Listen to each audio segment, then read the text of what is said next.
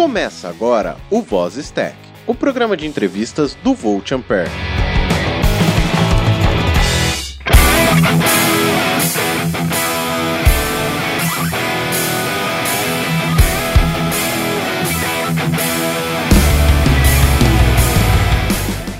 Olá, seja bem-vindo ao Voz Stack, o seu programa de entrevistas. E hoje estamos aqui, eu e a nossa convidada, Gabriela Bailas. Seja muito bem-vinda, Gabriela. Quem é você? Qual sua idade? Onde você está hoje? O que você faz? Quem sois vós? Oi para todo mundo, obrigado pelo convite. Então, meu nome é Gabriela Bailas, eu tenho 28 anos, eu sou física e atualmente eu moro no Japão e trabalho com pesquisas num centro de altas energias em Tsukuba, que é o nome da cidade que eu moro. Olha que legal. Mas acho que antes da gente chegar nesse ponto que você tá hoje, seria interessante a gente começar a falar da sua infância. Onde que você nasceu? Que ano que você nasceu? Se você falou que você tem 28, você deve ser aí do que? De 90? 91. Eu nasci em Bagé, no interior do Rio Grande do Sul. Talvez poucas pessoas conheçam a cidade. Talvez alguém já tenha escutado falar, porque não sei se tu lembra daquele programa que tinha da Globo, do Cacete Planeta, que eles faziam várias piadas com quem era de Bagé. É um nome bastante conhecido, né? É, porque é uma cidade bem assim no interior do Rio Grande do Sul, quase na fronteira com o Uruguai, né? E nessa cidade é, é bem rural, assim. Então as pessoas são conhecidas por serem, tipo, mais brutas, digamos assim, e tradicionalistas, né? Então ficou um pouco famoso, mas eu não estudei, assim, em Bagé, porque quando eu era criança, minha família se mudou para outra cidade que chama Xangri-Lá, que é no litoral norte do Rio Grande do Sul, porque meus pais queriam ficar mais perto de Porto Alegre e perto da família do meu pai. Aí, depois de um tempo morando lá, quando eu tinha mais ou menos uns 12 ou 13 anos, nós nos mudamos para Pelotas, também no interior do Rio Grande do Sul, porque nessa cidade que a gente morava, do litoral norte, era uma cidade legal que os meus pais queriam que a gente crescesse, porque tinha praia, era uma cidade pequena e tudo mais, só que não tinha muita perspectiva de estudos, porque lá não tinha nenhuma universidade assim pública perto, era Porto Alegre, a mais perto, e aí os meus pais achavam que pra gente, eu e meu irmão, eu tenho um irmão que é um ano mais novo que eu. Nossa. É, a gente é, tipo, quase gêmeos, assim.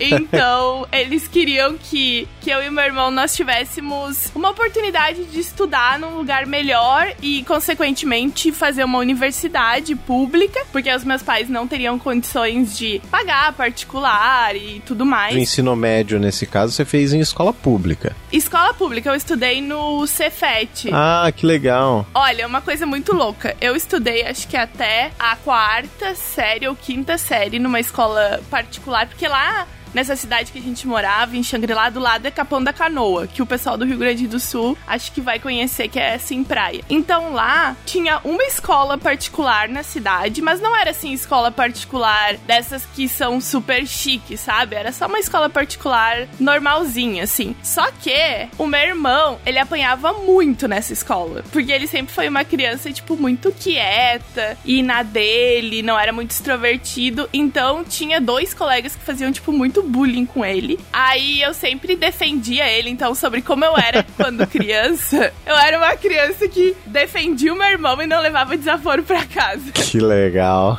É, e aí chegou um ponto que, que o meu pai falou na escola tudo mais, não adiantou. Aí a minha mãe decidiu: ok, vocês vão pra outra escola, que é uma escola pública, é a maior escola do litoral norte gaúcho. Na época, era uma escola daquelas pública, mais ou menos, barra pesada, onde misturava, tipo, todo mundo. Não tinha assim, ah, os mais novos pra cá, os mais velhos pra lá. Não, dentro das salas de aula tinha gente de 13 e 18 anos todo mundo ao mesmo tempo. E como que foi essa, essa interação com esse pessoal, assim? Olha, pra mim foi super tranquilo, porque eu sempre fui, assim, extrovertida, sempre consegui fazer amizades, assim. E pro meu irmão foi ótimo, porque ele nunca mais apanhou.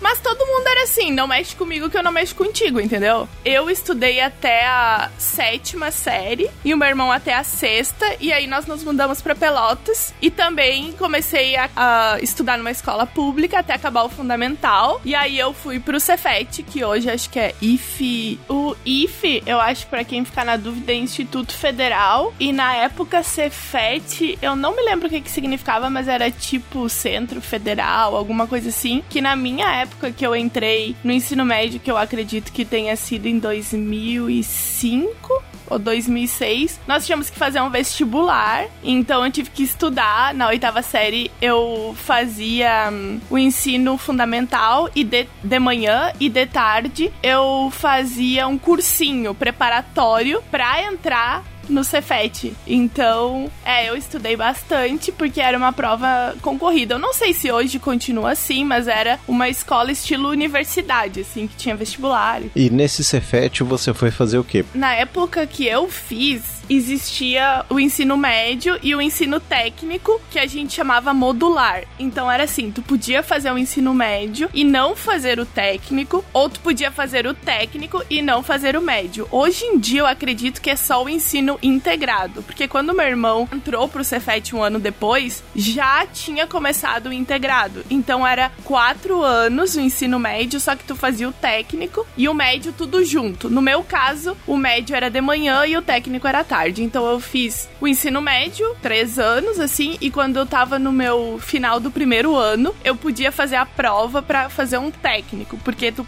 acho que o requisito era que tu tivesse no segundo ano do ensino médio. É bem semelhante ao que, ao que acontece aqui. Antigamente, na verdade, eram três anos, né? Primeiro, segundo, terceiro colegial. Se você entrasse pro ensino integrado, você faria de manhã também o ensino médio e à tarde seria o técnico e à noite tinha o técnico para quem era desvinculado, só ia fazer o, o, ensino técnico mesmo. Porém, aí eram só dois anos. O meu técnico foram dois anos. Eu fazia tarde, mas tinha gente que fazia de manhã e de noite. Tinha todos os turnos que a pessoa quisesse. Então, eu entrei no técnico. Na verdade, eu entrei no técnico um pouco porque os meus pais, eles incentivaram bastante, assim. Porque a minha mãe, quando ela era adolescente, ela também é é, da mesma cidade de Bagé, né? Então ela tinha estudado em Pelotas, só que lá em Pelotas tem duas escolas técnicas. Uma que é o Cefet, que é mais a parte tecnológica, e uma que chama KVG, que é mais para cursos rurais, tipo agropecuária, sei lá, agrotécnica. Eu não sei direito os cursos do KVG, mas a minha mãe tinha estudado no KVG. Bagé é uma cidade mais agropecuária, assim, mais voltado para essa área? Isso, totalmente. Bagé é uma cidade bem assim interior, com bastante fazenda, campo, criação de gado. E aí a minha mãe na época estudou no KVG. Eu nem sei, para falar a verdade, qual o curso que ela fez, mas Aí ela ficava incentivando a gente. Nossa, quando vocês forem mais velhos, vocês vão, a gente vai para Pelotas, porque lá tem umas escolas legais, vocês podem fazer um técnico, vocês podem depois ir para a universidade. Meus pais sempre foram muito incentivadores e motivadores do estudo, assim. Estudo em primeiro lugar. Acho que eu estudei muito porque desde pequena eles sempre incentivaram. E aí tu também tinha perguntado, de pequena eu sempre fui muito estudiosa. Eu sempre gostei muito de estudar, assim, aquelas crianças que gostavam de ler, gostava de estudar. Mas além desse tipo de curiosidade, você também era aquela criança de querer desmontar para entender como, a, como são as coisas? Como, como que era essa, não a curiosidade acadêmica, mas a curiosidade de descobrir como uma coisa funciona mesmo, assim, como que era? Ou você não lidava, você não tinha esse tipo de curiosidade? Olha, eu acho que quando eu era criança mesmo, não. Eu não lembro, assim, de querer desmontar alguma coisa. Eu lembro só que eu gostava gostava muito de ler. Eu lia muito, assim, lia muito livro mesmo. Minha mãe tava sempre dando livro porque ela, ela incentivava a leitura, né? Então, tipo, eu lia desesperadamente tudo que, que saía, assim. E eu gostava de.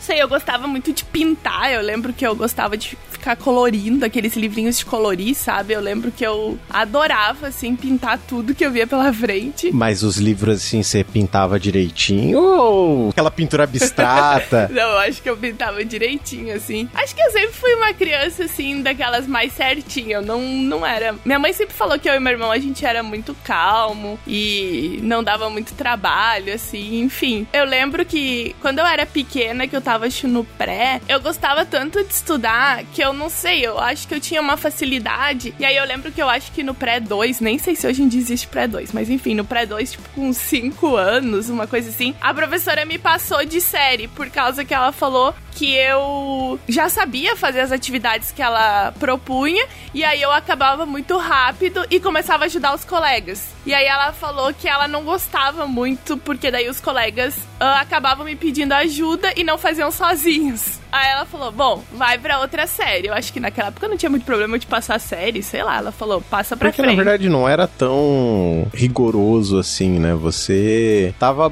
mais ali pra distrair o seu tempo do que pra realmente aprender algo, né? Eu vejo muito o infantil, o pré, eles são mais pra socialização da pessoa do que pro estudo propriamente dito, né? É, aquelas atividades de colorir, recortar, o ABC. O que umas você quer ser quando você crescer. É, eu sempre dizia que eu queria ser professora. Eu acho que eu fui começar a me interessar mesmo pela parte de ciências, tecnologia, quando eu comecei eletrônica. Foi ali que eu comecei a ver coisas que eu gostei. Então vamos entrar nessa parte da, da eletrônica. Você entrou no Cefet para fazer o ensino integrado, né? Então de manhã você foi fazer. Não, ensino modular. Eu fazia o ensino médio de manhã e aí eu fiz uma, um outro vestibular pro técnico, porque na minha época não tinha integrado. Quando eu entrei era só modular. E aí você foi fazer o técnico em eletrônica. Isso, porque eu lembro assim que a minha mãe uma vez, olha coisa de cidade pequena, né? A minha mãe falou: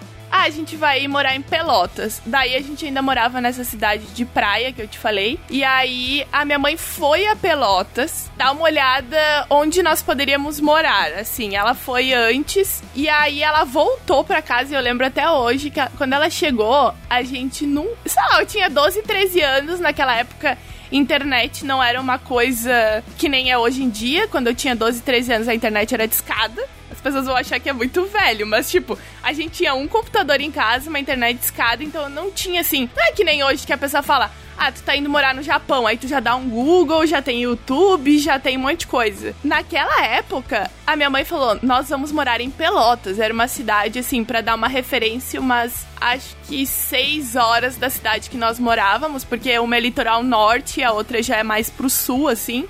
Eu lembro que a minha mãe chegou em casa com uns folhetos do Cefet. Olha que louco. Ela foi no Cefet, ela pegou um folheto de cada curso técnico pra levar pra Pelotas, porque naquela época não tinha um site pra te entrar e falar assim: "Ó, meu filho, olha aqui no site". E se tivesse um site também, era aquela coisa bem tosca, com pouquíssima informação que não servia de nada, Sim, né? eu acho que naquela época a gente nem atinava que podia existir um site. Não, não sei, na minha cabeça não existia essa opção, um site. Aham. Era tipo um folheto.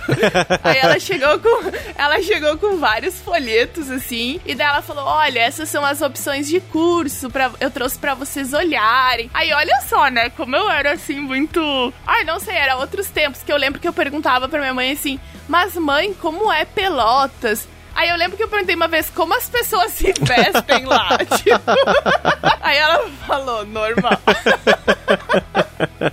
É, é uma pergunta que uma pessoa faria pra um lugar que ela não conhece. Ainda mais imaginando que a restrição tecnológica que a gente tinha na época não permitia a gente saber como era, né? Você só ficava no campo da imaginação. sei, eu fazia perguntas normais. Aí eu lembro que eu ficava lendo os folhetos que a minha mãe trouxe, e aí tinha lá eletrotécnica, eletromecânica, eletrônica, edificações, programação visual, telecomunicações. Acho que mais ou menos são os cursos que do Cefet eram esses, assim. E aí eu li e gostei de eletrônica. Não sei porquê. Meus pais nunca. Meus pais são do direito. Os dois são formados em direito e trabalham com direito. Então eu escolhi eletrônica lendo um folheto e achando. Ah, parece que o que tá escrito aqui nesse folheto é legal, entendeu? Então vou fazer isso aqui. Eu lembro que o máximo que a gente conseguia imaginar nessa época e o máximo de contato com tecnologia que a gente tinha, principalmente de difusão de conteúdo, ou era a televisão ou era o rádio. O rádio, eu acredito que foi uma coisa bem presente na sua vida ou, ou não? É, eu assim? escutava a rádio. Tinha a Rádio Atlântida lá no Rio Grande do Sul e eu escutava bastante, assim. E você, alguma vez, assim, quando criança, você lembra de ter pensado assim, ah, eu quero ser radialista, quero estar ali no lugar daquele locutor, quero falar pra um monte de gente? Não, nunca, nunca pensei assim nessa parte de. Eu sempre gostei de falar.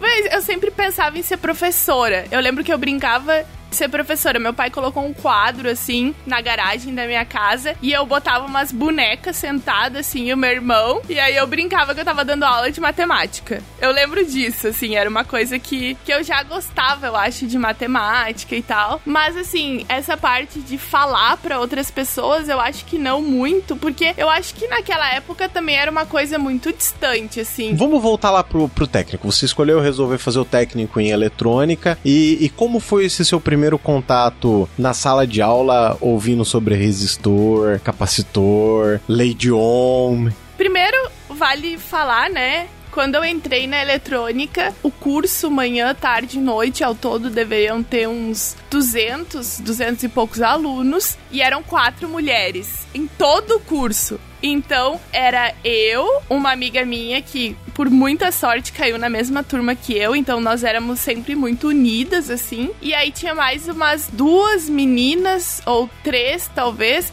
mas eram da noite. Aí a gente já não tinha tanto contato. Mas na minha sala tinha a Suelen, que ela é minha amiga até hoje. A primeira grande dificuldade que eu tive na eletrônica foi eletricidade básica. E aí a gente tinha um professor que ele não ajudava, assim, as mulheres. Os homens ele ajudava, mas as mulheres não. É, ele gostava, assim, de valorizar. E aí aconteceu, que eu já falei, eu acho, no meu. lá no podcast, no canal, enfim. Que aconteceu o episódio que eu nunca vou me esquecer, que foi logo no começo, assim. Pensa assim, pra quem tá ouvindo. Eu nunca tinha estudado nada, nada, nada de eletrônica, eletricidade, nada. Ninguém nunca tinha me ensinado. Enfim, aí eu cheguei lá, na aula aí começa, né? Voltagem, amperagem, aí circuito elétrico, resistor, bem isso que tu falou, ai, lei de on, não sei o que, tá, tá, tá. Nossa, aí eu me senti um pouco perdida, sabe? Aí eu lembro que ele começou a ensinar a como montar circuito naquelas plaquinha de protoboard, sabe? Aquelas que tem vários furinhos, então. Aí ele desenhou no quadro um protoboard, assim, e aí ele falou que ele queria montar um circuito, e aí ele falou pra mim, assim, na frente da turma, né? Vem aqui no quadro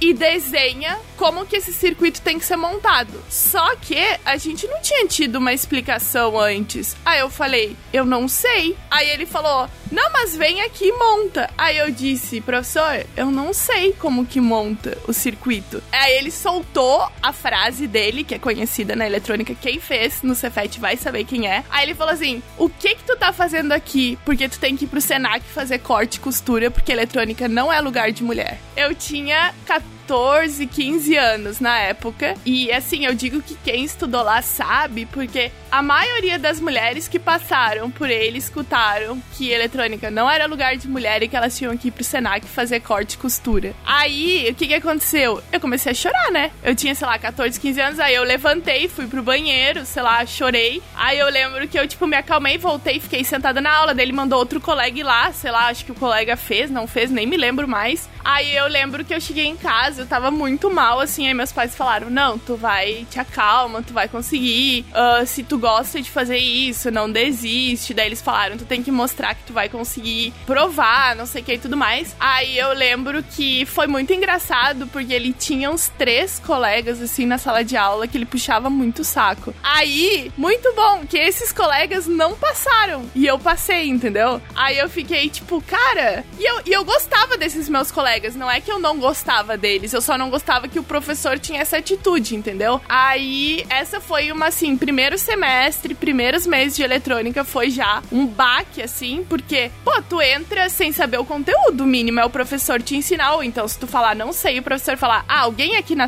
na turma sabe? Se ninguém sabe, eu vou explicar, entendeu? Normal, vida que segue.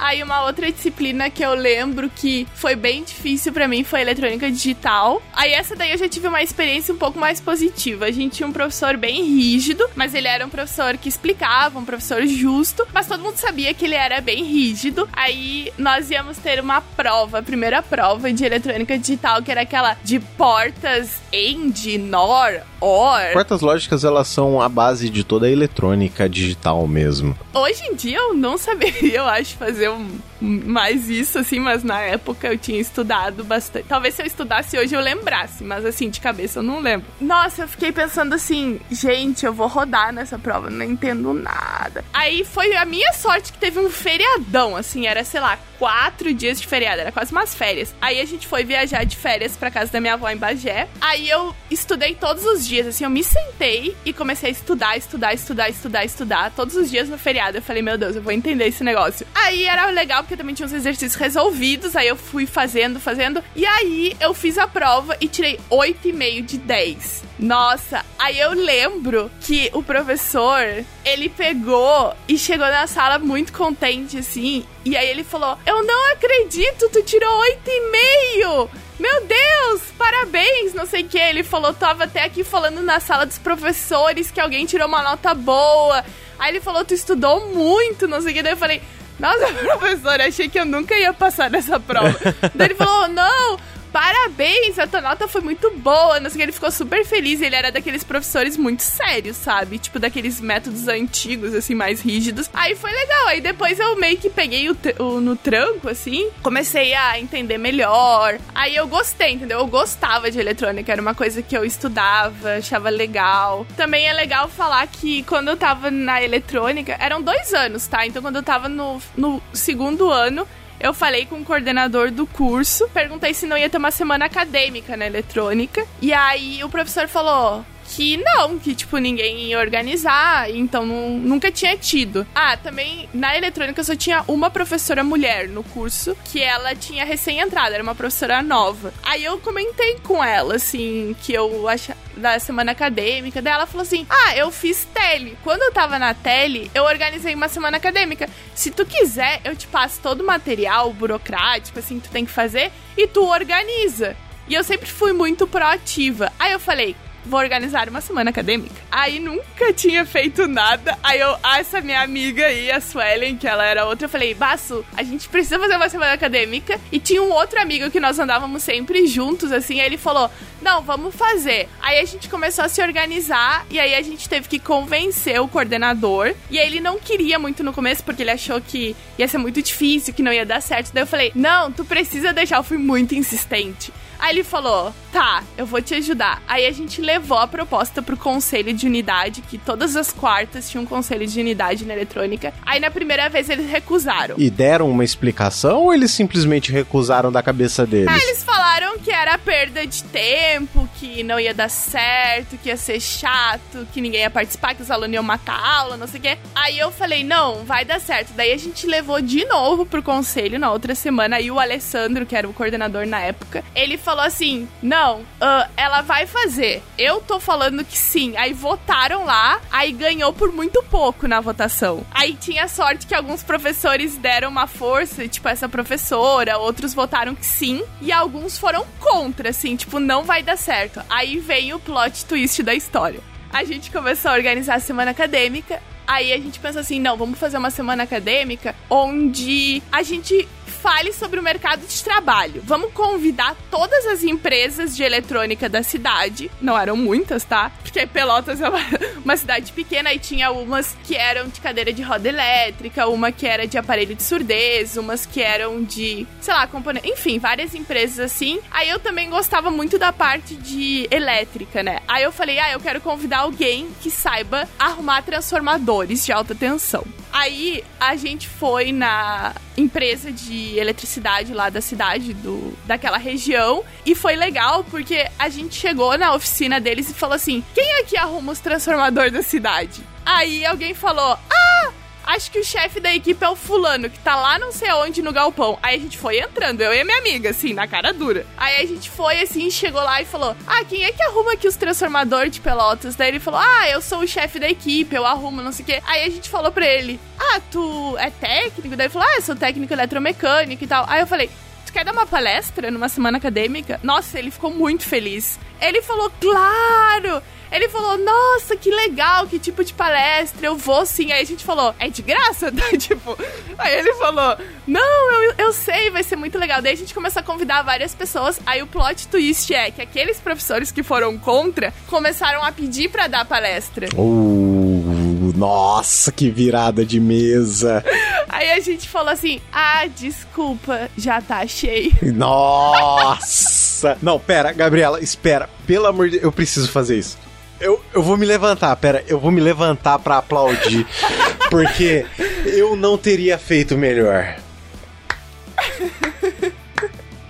Parabéns. Sinceramente, olha, a gente pode Foi encerrar por aqui. Legal. Muito obrigado, pessoal. A gente fica por aqui até o próximo Não, brincadeira. Por favor, continue. Não, fantástico. Demais, demais. Porque assim, as pessoas que apoiaram, nós convidamos para dar palestra. Aí a gente montou esse essa semana e aí foi foi super legal assim, porque muita gente participou. Olha que legal. Rapidinho, só para contextualizar aqui, o nosso querido co-host Roger Manri que acaba de chegar da sua empreitada diária né, Roger? Então, desculpa pessoal, é semaninha complicada aí, lançamento de um produto novo lá no trabalho, mas estamos aí tietando a doutora Gabriela. Então, Gabriela, você estava falando que você organizou né, essa semana acadêmica e que você conseguiu trazer bastante gente. Isso foi no primeiro ou no segundo ano do, do técnico, assim? Foi pelo terceiro semestre, e aí foi a primeira semana acadêmica do curso de eletrônica. Então, o curso existia, sei lá, já há muitos anos, porque o Cefet é anos 50, anos 60, e foi em 2008, final de 2007 ou 2008, e aí foi, a gente chamou de Satro, né, semana semana acadêmica da eletrônica. Foi muito legal, assim, vale, vale falar que, tipo, o pessoal que tá ouvindo, se faz um técnico, organizem, porque os alunos gostam muito desse tipo de atividade e também é uma coisa que tu pode fazer perguntas para pessoas que trabalham na área, as empresas conhecem os cursos, vocês conhecem as pessoas das empresas. Enfim, funcionou, foi super legal. E aí eu acho que eu encerrei a minha vida na eletrônica, mais ou menos ali, porque eu não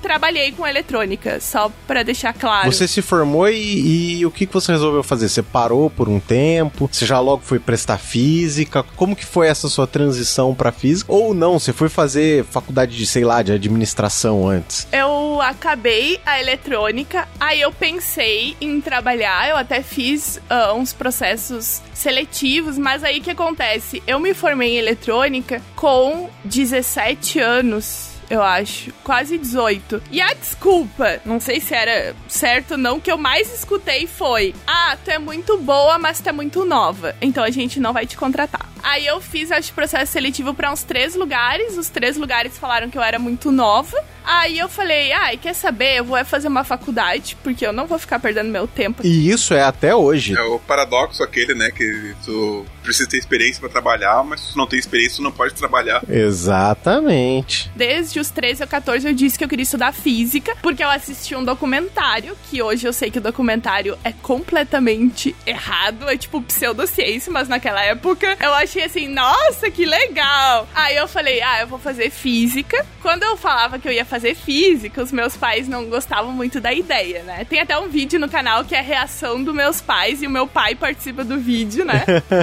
eu falei que eu ia fazer física e meus pais falaram que não. Eu até tive uma super discussão com a minha mãe, mas aí no final falou: ai, faz.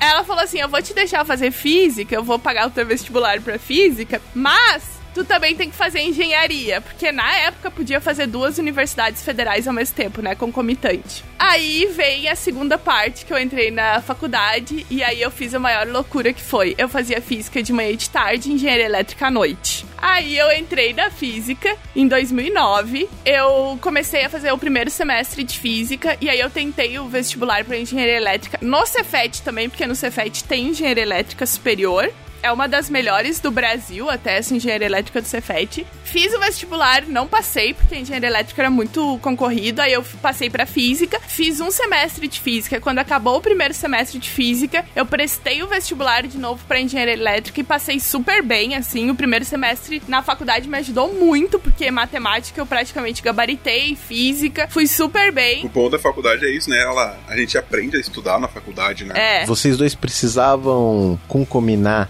estudo e trabalho? Ou não? Vocês dedicavam o tempo de vocês ao estudo? Eu nunca trabalhei enquanto eu estudava. No segundo semestre de faculdade eu comecei a ganhar bolsa de monitoria, eu dava monitoria, mas eu nunca trabalhei numa empresa ou em algum lugar fora do ambiente acadêmico. É, a minha história é bem semelhante também. Eu também não trabalhava, eu só fazia monitoria de, de algoritmo e programação lá. É, eu, eu agradeço muito os meus pais porque eles sempre realmente incentivaram o estudo e fizeram de tudo para que eu e meu irmão a gente pudesse estudar e não se preocupar com outras coisas. Meu pai sempre falou, né? Eu tô dando a oportunidade de vocês estudarem sem se preocupar com nada mais. Então, tipo, aproveitem essa oportunidade. Que né? legal. Nossa, acho isso super legal, assim. E até pensando que a nossa geração é uma geração que o machismo era algo muito incrustado, principalmente nos pais, né? E ver seu pai incentivar você a estudar, inclusive estudar coisas que eram completamente diferentes, né? No caso, a eletrônica, depois a física. É, só pra o pessoal saber, tipo, eu não acabei engenharia elétrica, tá? Eu larguei engenharia elétrica. Eu também, pra falar a verdade, não gostava muito de engenharia elétrica, porque não era, tipo, o meu foco. Eu gostei de ter feito eletrônica, não me arrependo, nossa, eu adorei mesmo. Só que engenharia elétrica já era uma coisa, assim, que não era tanto que eu gostava. Aí começou a ficar mais chato. Eu fiz física em Rio Grande, que é uma cidade 60 quilômetros de Pelotas, assim, daí eu ia. Quando eu tava no terceiro semestre, surgiu a oportunidade de estudar em Portugal. Olha que legal. Aí tinha um programa da CAPES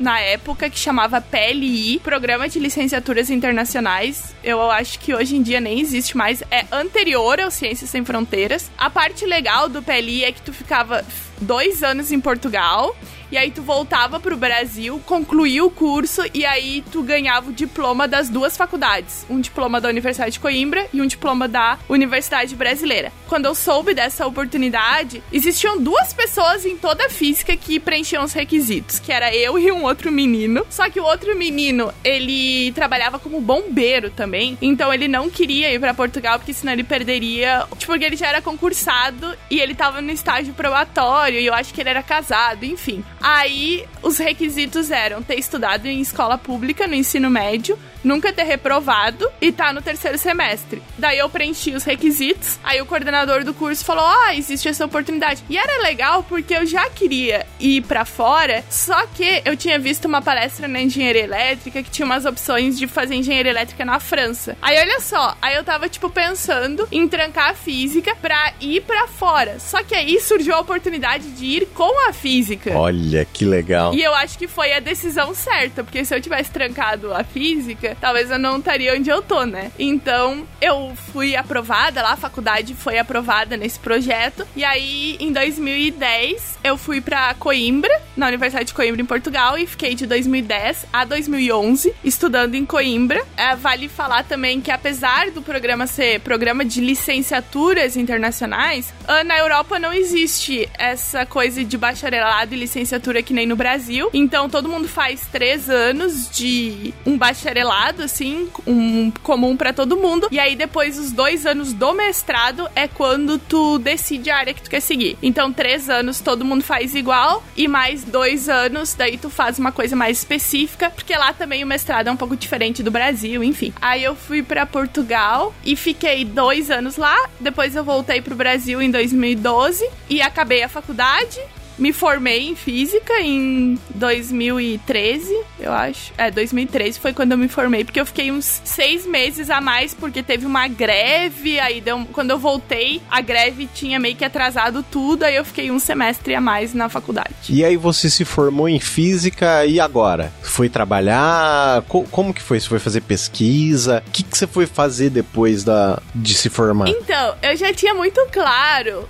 que eu queria seguir na área acadêmica. E na física, a gente tem duas opções, né? Quando tu tem o teu título de físico, ou tu, se tu só te forma em física e não faz mestrado, enfim, doutorado, tu pode dar aula numa escola, tu pode dar aula como professor ou num cursinho. E se tu quer ter uma chance maior de trabalhar numa empresa, de trabalhar, sei lá, mercado financeiro, analista de dados, trabalhar como acadêmico, tu tem que fazer um mestrado e um doutorado. É mínimo para quem faz física é ir até o doutorado. Isso daí é tipo assim, não é só a faculdade, tu precisa fazer o, o além. É diferente da engenharia que muitas pessoas se formam e já podem trabalhar. Na física a gente precisa o mestrado e o doutorado. Mesmo que a pessoa quiser trabalhar numa empresa, o doutorado vai ser muito importante. Então eu já tinha claro que eu ia fazer o mestrado e doutorado. Aí a minha formatura foi numa sexta-feira e na segunda-feira eu comecei o mestrado. tipo, um fim de semana. aí eu fui fazer mestrado em Pelotas. E aí por dois anos eu fiz o mestrado. E também quando a gente vai para o exterior com uma bolsa do governo, o mesmo tempo que a gente fica no exterior, a gente tem que ficar no Brasil. Então, como eu tinha ficado dois anos lá, eu tinha que ficar dois anos no Brasil. Então, o mestrado foi também o tempo que eu era obrigada a ficar no Brasil, porque eu tinha que cumprir os requisitos da bolsa, né? Sobre o que foi a sua tese no mestrado? Eu sou física teórica de partículas, né? Então eu estudo os componentes fundamentais da matéria. A gente sabe que a gente tem, por exemplo, que talvez o pessoal saiba, prótons e nêutrons, tá? Aí dentro dos prótons e nêutrons a gente tem outras partículas que chamam férmions. Aí os férmions são quarks ou leptons. O, o, o elétron, por exemplo, é um lepton, só que dentro do próton mesmo nós temos os quarks, que são, até o dia de hoje, acredita-se que sejam as partículas fundamentais, que não tem nada dentro delas, entendeu? Os meus estudos foram sempre nessa área de quarks estudando propriedades e aí no meu mestrado o que eu estudei foi uma teoria que existe que dentro do próton, além de três quarks que compõem o próton, teria um outro par de quarks. É uma pesquisa assim mais teórica e voltada um pouquinho para fenomenologia, que é a gente tem na física de partículas três áreas: a teórica, a experimental e a fenomenológica. A fenomenológica é a ligação entre a teórica e a experimental. Então foi mais ou menos nessa área. Eu estudei uma coisa teórica, mas eu indiquei aonde num experimento eles podiam medir o que a gente estava estudando. Você estava vendo mais ou menos uma aplicação prática para aquela coisa teórica que já vem sendo estudada há algum tempo. Não exatamente uma aplicação prática. Deixa eu ver se eu entendi. Por exemplo, assim, se fosse pegar colisor de partículas, onde procurar para achar essa partícula teorizada na tua pesquisa, é isso? Exato. Na física a gente tem esses grandes colisores de partículas que o CERN, por exemplo, é na fronteira entre a França e a Suíça, onde é o LHC, o grande colisor de hadrons. Aqui no Brasil nós temos o síncrotron, né? A... Exato. Nós temos duas fontes de luz, aliás. A primeira delas é o Laboratório Nacional de Luz Síncrotron, que foi o primeiro do Hemisfério Sul, e o segundo é o Projeto Sirius, que hoje é um dos maiores, se eu não me engano, acho que ele é o maior até do Hemisfério Sul. A diferença entre os do Brasil e o LHC é que no Brasil a gente tem aceleradores e lá é acelerador e colisor e também as partículas que eles estão acelerando são diferentes. Uh, lá no LHC, que era onde eu, eu fiz a indicação da pesquisa, eles aceleram próton, antipróton e depois eles colidem. E no Brasil eles só aceleram sem colidir. E aí, então, essa pesquisa foi isso. Eu fiz a parte teórica e aí eu indiquei realmente, olha, no e também dentro do CERN são quatro experimentos, cada experimento tem uma função diferente, então eu indiquei que dentro de um experimento específico, que é o LHCb, eles podiam ver em tal região uma indicação daquela partícula. E aí foi mais ou menos isso. E a pesquisa teórica em física, eu sempre falo que ela não é imediatista, né? Então não é uma coisa assim, ah, eu pesquisei no mestrado e, sei lá, um mês depois o cara vai ali e vai medir. Não. Tipo, o experimento ele tem o. ele roda, que a gente fala o run. Aí eles recolhem muitos, muitos, muitos dados. E aí eles analisam esses dados por anos até fazer uma nova vez outro run. Agora no LHC tiveram só dois runs até agora. Então, os dados são analisados por anos. Não é uma coisa assim, ah, em um mês vou analisar, entendeu? Então, pro pessoal que tem interesse em física, saiba que a física teórica são pesquisas que demoram 10, 20, essa coisa do buraco negro mesmo, 100 anos, sabe? Não é uma coisa assim, ah, peraí, hoje eu eu vou fazer e vou descobrir amanhã. Então, é, se tu quer uma física imediatista, tem que ir para uma física aplicada, sei lá, física de materiais, física médica, uma, uma outra área que não a física de partículas. Essas partículas que, que foram teorizadas, o LHC tem energia suficiente para, sei lá, digamos assim, descobri-las né, dentro do, do próprio? Porque eu sei que tem um nível de, de tera-electronvolts, mega-electronvolts, que dali para baixo tu não consegue ver algumas coisas, né? O LHC, a energia dele no segundo run é energia do centro de massa é 13 TeV e no primeiro run foi 7 TeV. É porque assim, olha, eu vou voltar um pouquinho. Nos quarks, a gente tem seis tipos de quarks, que é o up, down, charm, strength, top e bottom. Então, dentro do próton, a gente tem dois ups e um down. E aí, o que a gente fez foi dizer que dentro do próton existiria também um par Charme and Charme, que é um outro quark. Então existem pesquisas desde os anos 80 que dizem que existem indicações que além desses três quarks existiria um, par Charme and Charme e aí é, é chamado charme intrínseco, o nome desse dessa teoria. E aí a gente fez estudos com simulações computacionais dizendo, olha, pode ser que realmente esse par esteja dentro do próton mas até hoje não não foi provado nada, então é teórica. O charme e o anti-charme, eles não, não se aniquilam, que nem o próton e o antipróton? A ideia seria que cada partícula tem o que a gente chama números quânticos, que seriam as características dessa partícula. É pra te saber qual é a partícula que tu tá falando, tu vai lá e olha os números quânticos dela. Como era um charme anti-charme, uh, os números quânticos do próton não seriam é, mudados, continuariam mes os mesmos números quânticos, porém o momento que cada partícula carregaria seria diferente. Uhum. Essa seria a ideia. Por isso que é um par que a gente fala CC barra. Existem também pessoas estudando que talvez no próton exista um par SS barra, que é o strange. Então, existem indicações experimentais dos anos 90, eu acho, dizendo que sim, poderia existir, mas aí as, algumas pessoas podem argumentar, não, mas aqueles experimentos eram muito antigos, a precisão não era muito boa, mas existe esse indício. Na física a gente sempre fala, né? Existe a possibilidade. Aí até que provem que aquilo existe ou não, aí já é outros 500, né? E aí você finalizou o mestrado e você já logo passou pro doutorado ou não? Você esperou um pouco? Não. Foi tipo, eu acabei o mestrado em julho e comecei o doutorado em setembro, em outubro, eu acho. Foi um final de semana só de folga também ou não? Isso durou um pouco mais. Foi uns dois meses, eu acho. Porque assim, ó, quando eu tava no meu mestrado, eu participei de alguns eventos. Na física também é muito importante a pessoa participar de eventos. E a gente também faz bastante summer school, que é tipo escolas de verão ou cursos, assim, sei lá, mais longos. Geralmente essas escolas duram três, quatro semanas, assim, que todo mundo fica dentro do mesmo lugar estudando física o dia inteiro. Aí uh, eu fui participar de uma escola nesse estilo que é a escola latino-americana do CERN. É legal falar que esse o CERN, o centro de pesquisa que é na fronteira entre a Suíça e a França, eles têm uma escola latino-americana no ano e uma escola europeia no outro ano. Então, eles querem especializar mais os estudantes latino-americanos e dar a oportunidade deles participarem de uma escola internacional. Então, geralmente eles pagam bastante, eles ajudam com passagem, uh, hotel, tudo mais, e aí eles trazem professores muito importantes do mundo inteiro para algum país da América Latina. Então, no ano que eu participei foi no Equador,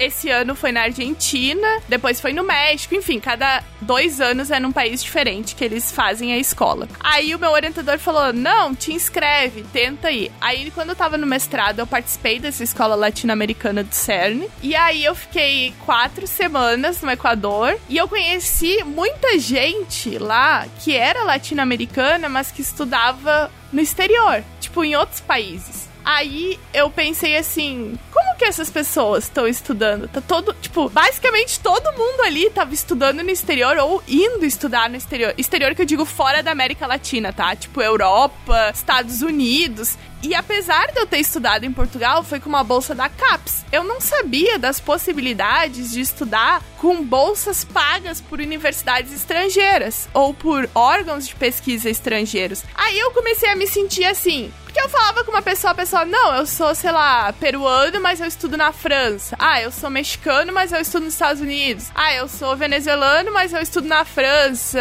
Alemanha, Itália. Aí eu comecei assim, como que essas pessoas estão todas estudando no exterior e ninguém nunca me falou que eu podia ir pro exterior. sem ser pela CAPES ou pelo CNPq. Eu fiquei, porque todo mundo dizia, não, não, é o pós-doutorado, é o pós-doutorado que pagam. Aí eu pensei assim, se tá todo mundo indo pro exterior, eu também vou ir. Aí eu comecei a ser aquela pessoa chata, chata entre aspas, porque o pessoal me ajudou, assim, graças a essa escola que eu consegui as oportunidades para ir fazer meu doutorado na França, né? Aí eu comecei a perguntar para as pessoas assim: ah, onde é que tu estuda? Aí a pessoa, ah, eu estudo na França. Daí eu falava assim: ah, mas como é que tu conseguiu ir pra França? Tipo, quem te ajudou? Uma bolsa do teu país? Daí a pessoa, não, é uma bolsa francesa. Daí eu, tá, mas onde é que tu viu essa bolsa? Sabe aquelas perguntas assim? Onde é que tu viu? Quem te falou?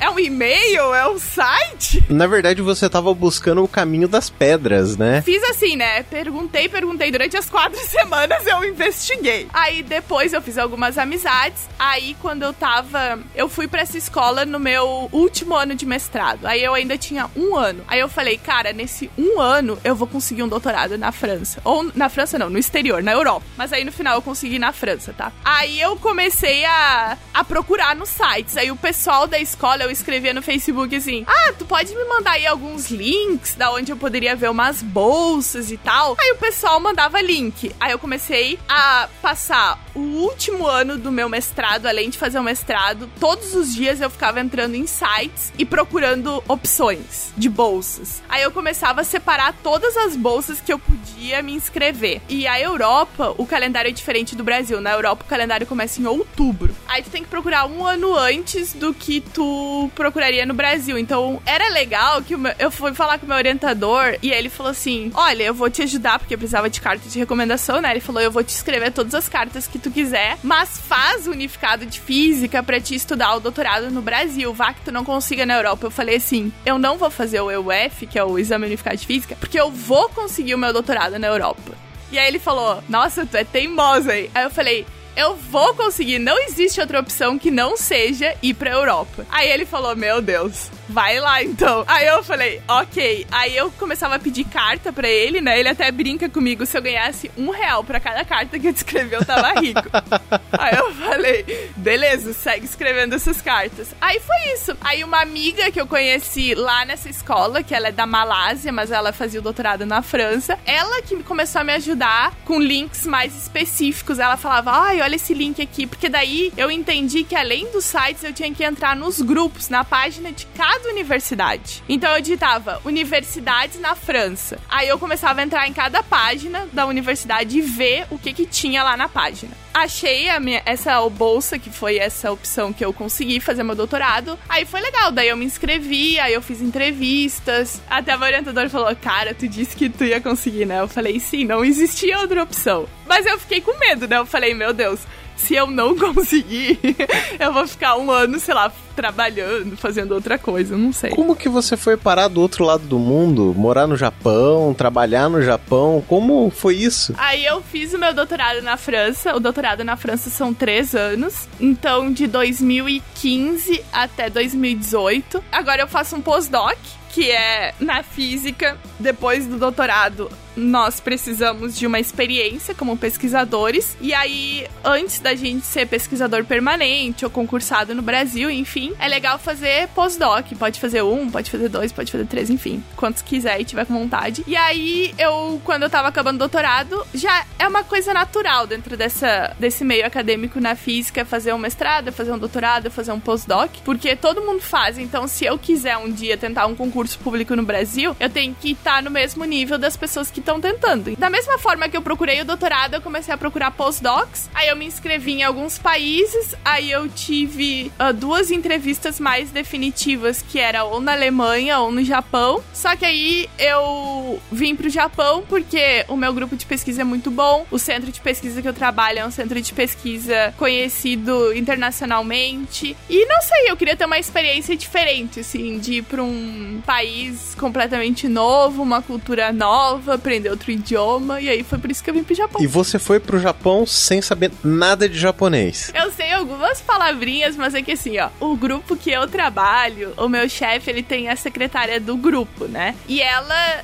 ficou responsável por ajudar a alugar a casa, fazer a parte de documentação e também no centro de pesquisa tem uma pessoa responsável por ajudar estrangeiros no processo de, sei lá, alugar uma casa, ir num médico e etc. Então, aqui eles têm uma, uma rede de apoio, assim. Uma assessoria mesmo, né, pro estrangeiro. É legal falar que dentro da física, uh, quando a gente vai para um doutorado no exterior ou pós-doutorado, dificilmente eles vão exigir que tu fale a língua do país. Tu tem que falar inglês. E aí, ninguém tá te exigindo, por exemplo, a falar japonês. Então, eles dão uma assistência, justamente porque eles estão contratando pessoas que não falam japonês e eles sabem que a pessoa não fala japonês. Mas assim, no dia dia eu me viro falando um pouco inglês, usando o Google Tradutor, ou simplesmente mostro, se eu quero perguntar uma coisa, eu mostro uma foto no celular, né? Com a internet auxilia. Eu já me acostumei com a vida, então eu não preciso muito estar tá pedindo informação. E aí, às vezes, se eu tô numa enrascada muito grande, eu ligo pra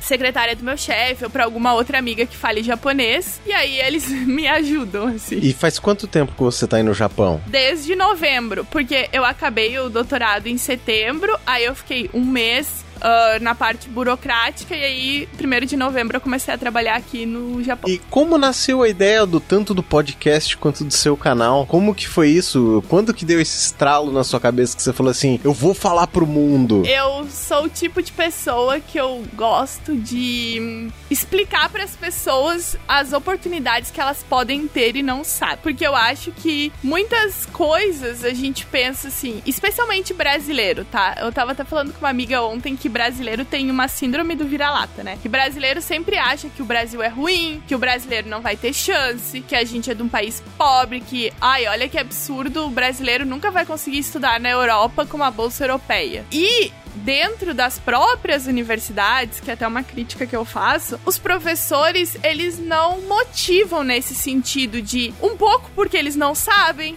outro pouco porque eles não estão com vontade, sei lá, por N razões. Mas eu nunca tive um professor falando durante a minha graduação, mestrado, falando assim: ah, vocês sabiam que vocês podem fazer um doutorado no exterior? Vocês sabiam que a física tem cursos de verão internacional que são pagos pelas instituições estrangeiras? Tipo, ninguém fala isso, entendeu? Então, eu sempre gostei de falar pro pessoal assim: não, vocês podem, não é difícil, não é difícil. E aí, no começo, começo, o meu canal surgiu falando um pouco da França, falando um pouco da vida na França. Aí eu comecei a receber muitas perguntas assim: ah, por que, que tu tá na França? O que, que tu faz na França? Aí eu comecei, ah, faço doutorado. Aí as pessoas começaram, mas doutorado em quê? Como que tu foi fazer um doutorado na França? Existe muita curiosidade, entendeu? Das pessoas, mas como que tu foi? O que que precisa fazer? Aí, há mais ou menos um ano e uns meses, assim, porque o meu canal já tem uns dois anos, mas lá no começo é mais assim, como alugar casa na França França, como abrir conta no banco na França, enfim. Aí num ponto, há um ano e meio mais ou menos, eu comecei a receber muita mensagem do tipo querendo saber de física, doutorado, mestrado, vida acadêmica. E aí eu fiz o primeiro vídeo que era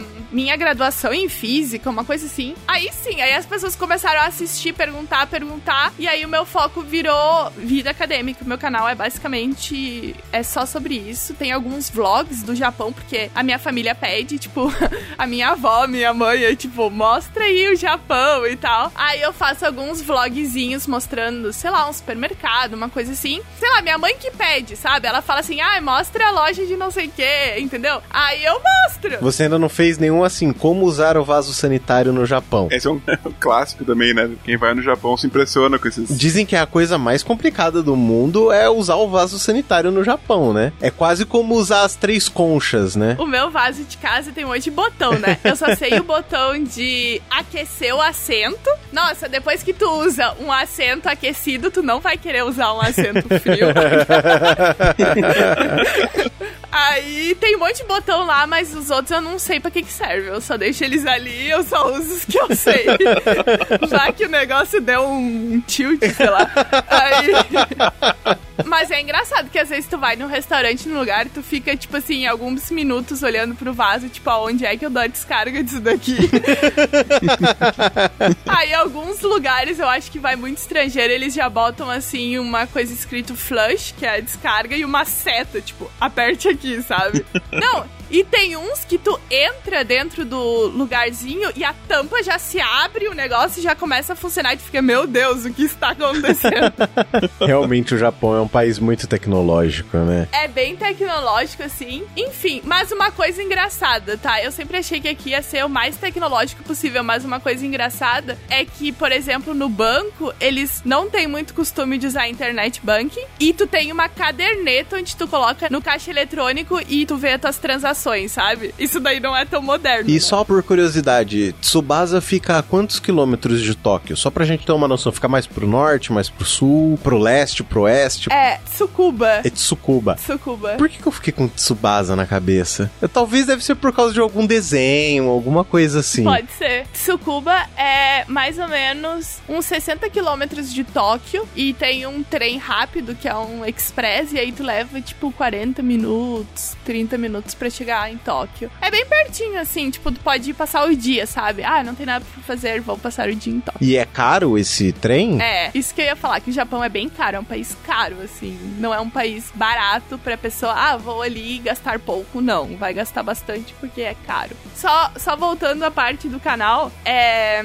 Aí, enfim, daí eu comecei a receber muitas perguntas sobre a física e aí eu decidi fazer esse canal voltado pro, pro mundo acadêmico, porque, assim, dos canais que eu conheço no YouTube, poucos ou nenhum fazem o que eu faço. A maioria das pessoas diz que nenhum canal explica o que eu explico. Acho legal que tem umas entrevistas também, né? Com outras mulheres da física. No canal tem um projeto que eu criei que chama Mulheres Físicas, que é um projeto onde eu entrevisto mulheres que são físicas e trabalham em pesquisa, mas também tem entrevistas com homens. No caso, esse projeto específico chama Mulheres Físicas, mas tem outros projetos que é de lives, praticamente todos os sábados, às 21h30 do Brasil. Eu faço uma live onde eu convido uma pessoa que trabalhe na área de ciência. A gente já teve físicos que trabalham em diversas áreas. A gente teve duas pessoas da engenharia, que é uma amiga minha que é de Pelotas também, que ela é engenheira de produção e hoje ela mora na Nova Zelândia. Também teve a Ariana do podcast Mulheres da Engenharia, que ela também deu uma live aí entrevistas gravadas com professoras da Universidade de Coimbra, com o pessoal da matemática. Também tem uma entrevista com um amigo meu que ele é colombiano e francês, que ele trabalha com a parte de física, consciências da computação. Então, tem uma playlist no, o nome do canal é Física e Afins, e aí tem uma playlist que chama Lives e Entrevistas, e aí tem mais de 30 vídeos e mais de 25 convidados que falaram sobre as mais diversas áreas. Então, é legal porque eu não encontro esse tipo de material em outros lugares. Onde uma pessoa da área vai, durante a, as lives geralmente duram uma hora e meia, duas horas. Então a pessoa vai e responde as perguntas de todo mundo ali ao vivo. As pessoas, a pessoa vai falando e o pessoal já vai mandando perguntas. Então não tem um canal que faça esse mesmo trabalho que eu faço. Que tire as dúvidas ali na hora, né? E é legal porque eu já recebi mensagens. Por exemplo, a gente teve o janeiro da física médica, que eu convidei três físicas médicas de três áreas diferentes dentro da física médica, que era radioterapia, medicina nuclear e biotecnologia. E as três são graduadas em física médica, atuando em áreas diferentes. E aí teve um menino que me escreveu que ele falou assim: Nossa, eu quero muito te agradecer pelo janeiro da física médica, porque eu queria fazer física médica, mas aí eu assisti as tuas lives e eu, eu descobri que eu odeio física médica.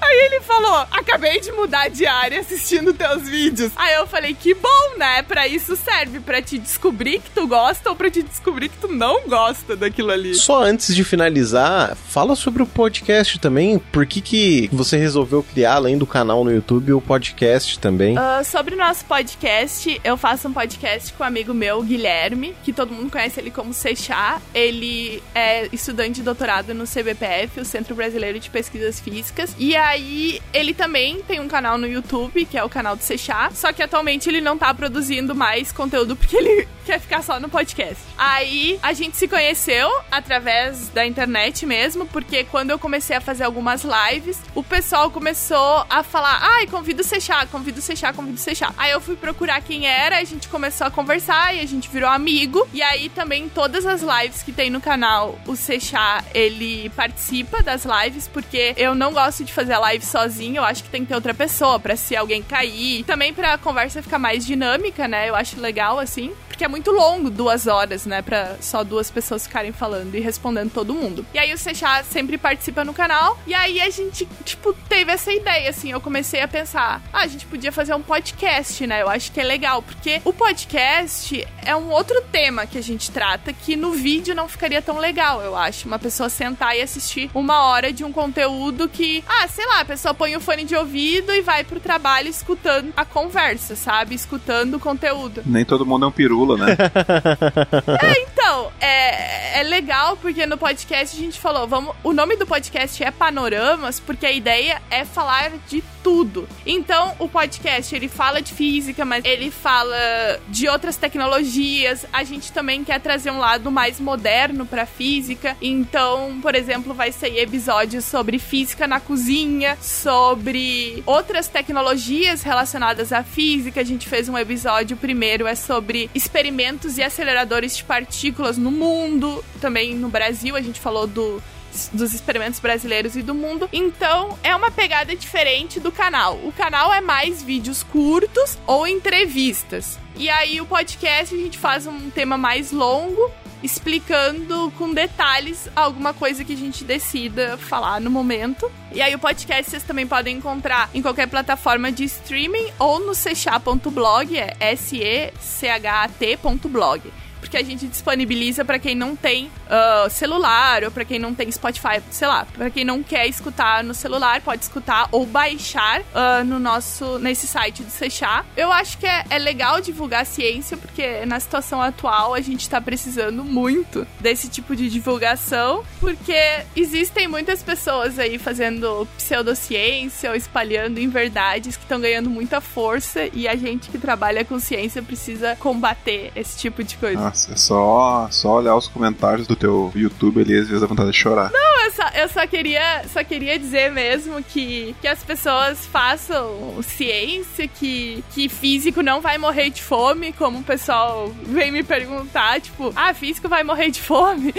eu falo, não e que a ciência, a gente precisa divulgar a ciência, a gente precisa que as pessoas do público leigo conheçam um pouco mais para que não acreditem em coisas tipo que a Terra é plana, sabe? Esse tipo de coisa. Que é porque é muito mais fácil tu confundir uma pessoa que não entende muito do que ela, sei lá, entendeu o que tu tá falando. Eu não entendo como, mas as pessoas de alguma maneira elas estão em cima do muro. Já é estranho a pessoa estar em cima do muro se a Terra é redonda ou plana, mas tudo bem. Aí a pessoa tá em cima do muro, aí vem uma pessoa louca lá fazendo lavagem cerebral, aí tu começa a acreditar que a Terra é plana e aquilo lá ficou uma verdade, entendeu? Só que não é uma verdade. E aí nós, como cientistas, precisamos desse tipo de material, como o podcast de vocês, como o canal no YouTube, outros podcasts, falando, gente, a ciência é assim. Acreditem no que eu tô falando. E, e, valorizar também o trabalho das mulheres dentro da ciência, né? Por isso que o meu projeto Mulheres Físicas para visibilizar mais, dar maior visibilidade a essas cientistas e mostrar para as meninas que são adolescentes, que são jovens, que existem mulheres fazendo ciência e que elas não estão sozinhas, que elas têm gente